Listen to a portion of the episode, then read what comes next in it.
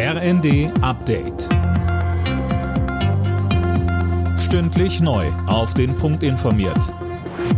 Ich bin Nanju Kuhlmann. Guten Tag. Deutsche Politiker sind wegen des mutmaßlichen chinesischen Spionageballons in den USA alarmiert. China verletze den US-Luftraum, das sei ein Warnsignal, so CDU-Politiker Wadefuhl zu Bild. Mittlerweile haben die USA einen zweiten Ballon entdeckt. Lisa Hofmann berichtet. Ein erster Ballon wurde über dem Nordwesten der USA entdeckt, der zweite dann über Lateinamerika. Wo genau er sich befindet, ist nicht bekannt. US-Außenminister Blinken wollte eigentlich morgen nach Peking reisen, das hat er abgesagt. Blinken spricht von einem unverantwortlichen Akt. China erklärte dagegen, der Ballon sei lediglich vom Kurs abgekommen und war zur Forschung unterwegs. Portugal will Leopard 2 Panzer an die Ukraine liefern. Um wie viele es geht, ist noch unklar. Ministerpräsident Costa hofft aber, dass sie bis Ende März in der Ukraine ankommen.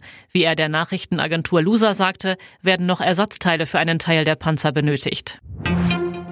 Der Staatsschutz schätzt Teile der Reichsbürger als gefährlich ein. In der Welt am Sonntag warnt Generalbundesanwalt Frank Peter davor, dass die Gewaltbereitschaft in der Szene zunimmt. Linda Bachmann berichtet. Die Bundesanwaltschaft geht davon aus, dass es etwa 23.000 Reichsbürger in Deutschland gibt. Sie lehnen die Demokratie und ihre Verfassungsorgane ab.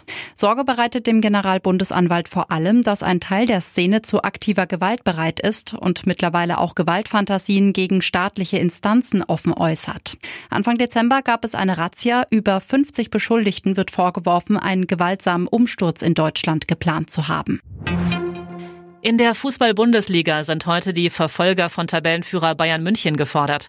Union Berlin auf Rang 2 muss gegen Mainz ran, Leipzig trifft auf Köln, Dortmund auf Freiburg und Frankfurt empfängt Hertha BSC.